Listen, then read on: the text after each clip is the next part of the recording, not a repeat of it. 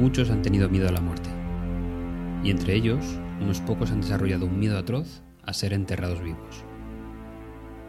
Y es que antes de la medicina moderna, este miedo no era completamente irracional. Numerosos casos de personas han sido accidentalmente enterradas vivas. En 1896, por ejemplo, un director de una funeraria americana demostró que aproximadamente el 2% de los cadáveres exhumados, sin duda, eran víctimas de una animación suspendida. El miedo a ser enterrado vivo ha llevado a algunas personas a tener la necesidad de ser enterrado en un ataúd de seguridad. En 1897, el conde Carnicki de Bélgica patentó un sistema de rescate que mecánicamente detectaba movimiento en el pecho, que accionaría una bandera, una lámpara, una campana y aire fresco. También en Gran Bretaña se desarrollaron varios sistemas para salvar a los enterrados vivos, incluyendo paneles de cristal rompibles en la tapa del ataúd y sistemas de poleas que levantarían banderas en la superficie. Claro que sin vigilantes, nadie podría dar la voz de alerta. Frederick era una de las personas que tenía pánico a hipotéticamente poder resucitar en su tumba. En 1840, Frederick ya no podía ejercer como maestro de música. Al difundirse la noticia de que su estado empeoraba, parte de la sociedad parisina quiso ir a visitarlo, a modo de despedida ante el final que se acercaba. La hermana de Frederick, Ludovica, viajó desde Varsovia con su esposo e hija para verlo y atenderlo en su casa.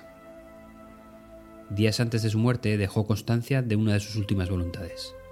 Si esta tos acaba asfixiándome, os suplico abráis mi cuerpo completamente para que no sea enterrado vivo.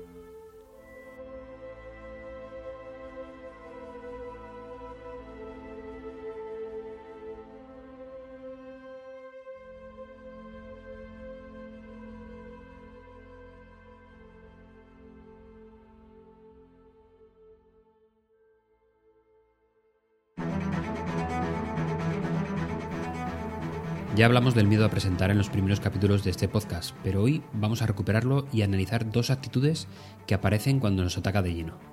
Uno de los efectos más comunes es la presencia de la inseguridad, y en ocasiones viene unida a la sinceridad. Me explico. Al estar inseguros pensamos que la audiencia se va a dar cuenta de que somos un flan, y en ese momento pensamos que la confesión nos tranquilizará y además provocará un sentimiento de condescendencia en el público.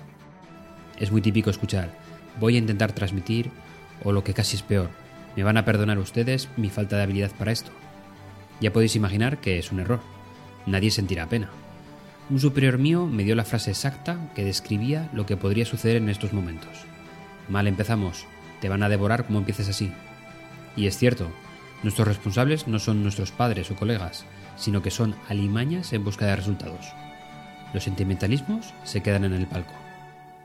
El segundo de los efectos es la velocidad la alta velocidad quiero decir. Quieres que ese momento se acabe cuanto antes, y casi sin quererlo aceleras el ritmo de la presentación, y empiezan a caer los errores, la falta de entendimiento, el saltarte datos o mensajes relevantes. Lo digo con conocimiento de causa. Hay que tener la sangre fría de pausar la presentación. Ahí estás tú, enfrente de tus miedos, y no pasa nada. Si sale mal, pues la siguiente saldrá mejor pero el correr como un piloto de Fórmula 1 es elocuente de una inseguridad galopante.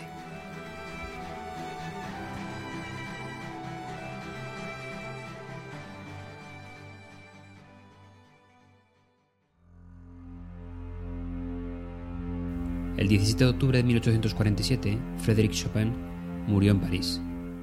Dos peticiones hizo Chopin antes de morir. La primera decía, encontraréis muchas partituras, más o menos dignas de mí, en nombre del amor que me tenéis, por favor, quemadlas todas excepto la primera parte de mi método para piano. El resto debe ser consumido por el fuego sin excepción, porque tengo demasiado respeto por mi público, y no quiero que todas las piezas que no sean dignas de él anden circulando por mi culpa y bajo mi nombre. Nadie hizo caso a dicha petición. La segunda ya mencionada consistía en abrir su cuerpo para evitar ser enterrado vivo, y a su vez extraer su corazón y depositarlo en la iglesia de la Santa Cruz de Varsovia. En esta ocasión su petición sí fue respetada. El funeral de Frédéric Chopin se celebró en la iglesia de Santa Magdalena de París, sonando además de su obra el Requiem de Mozart.